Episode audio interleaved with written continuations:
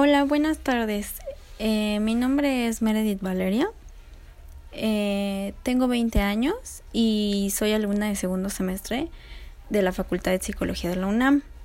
Me gustaría realizarte una serie de preguntas muy rápidas, por lo que agradezco mucho tu tiempo de antemano y tu participación.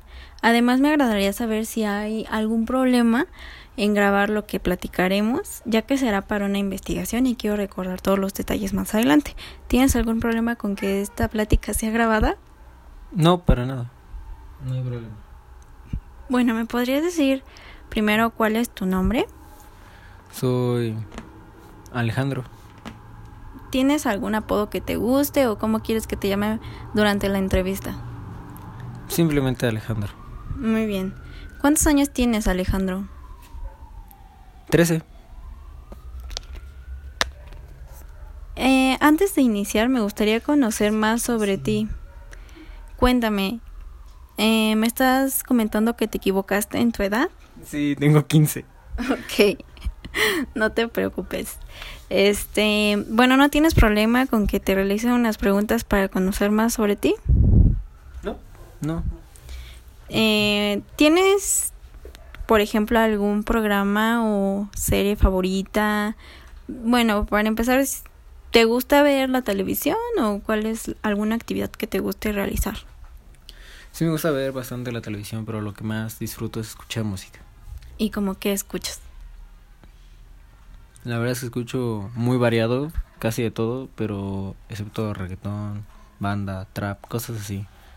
¿Tienes alguna canción favorita? En este momento se podría decir que puede ser House of Cards de BTS y Candy de Baekhyun. ¿Y tienes alguna banda o artista favorito? No como tal, es por temporadas.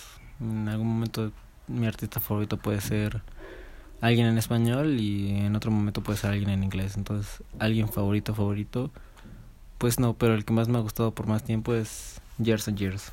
Mm, ok, sí. Sí conozco sobre ellos y también me gustan mucho. Eh, ¿Y tienes alguna comida favorita?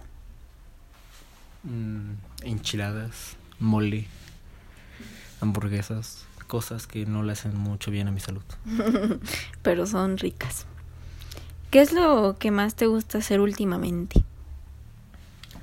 Lo que más me gusta hacer, bueno, tomar clases, escuchar música y pasar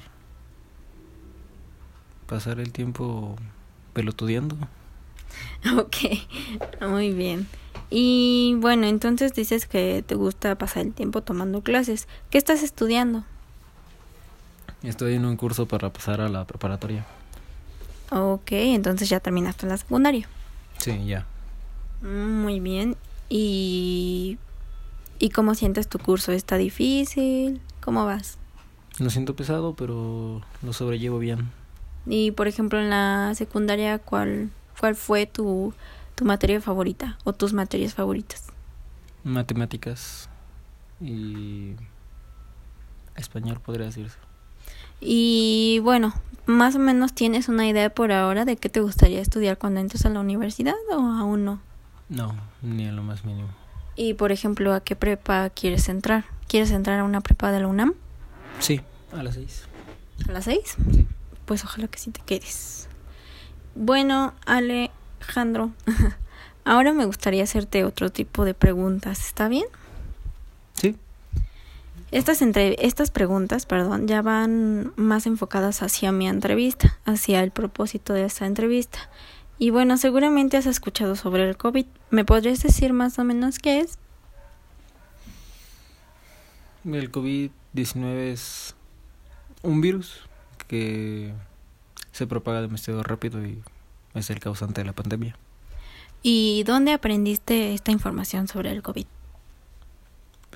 En noticieros, en internet, en todos lados básicamente se está hablando de ello, entonces pues, es fácil obtener información. Bueno, y bueno, seguramente sabiendo que hay personas que han enfermado desafortunadamente de COVID, ¿crees que podrías decirme cómo se transmite el COVID-19? Se transmite por contacto, según yo. ¿Y existen algunas otras formas de, de contagiarse? Por método sexual, sangre. eh, y nada más es de las únicas que tengo certeza. Y dime, ¿crees que hay alguna forma de darte cuenta si alguien tiene COVID? Pues sí, sí presenta síntomas. Y más o menos como cuáles conoces que son los síntomas. Dolor de cabeza, cuerpo cortado, fiebre. Eso.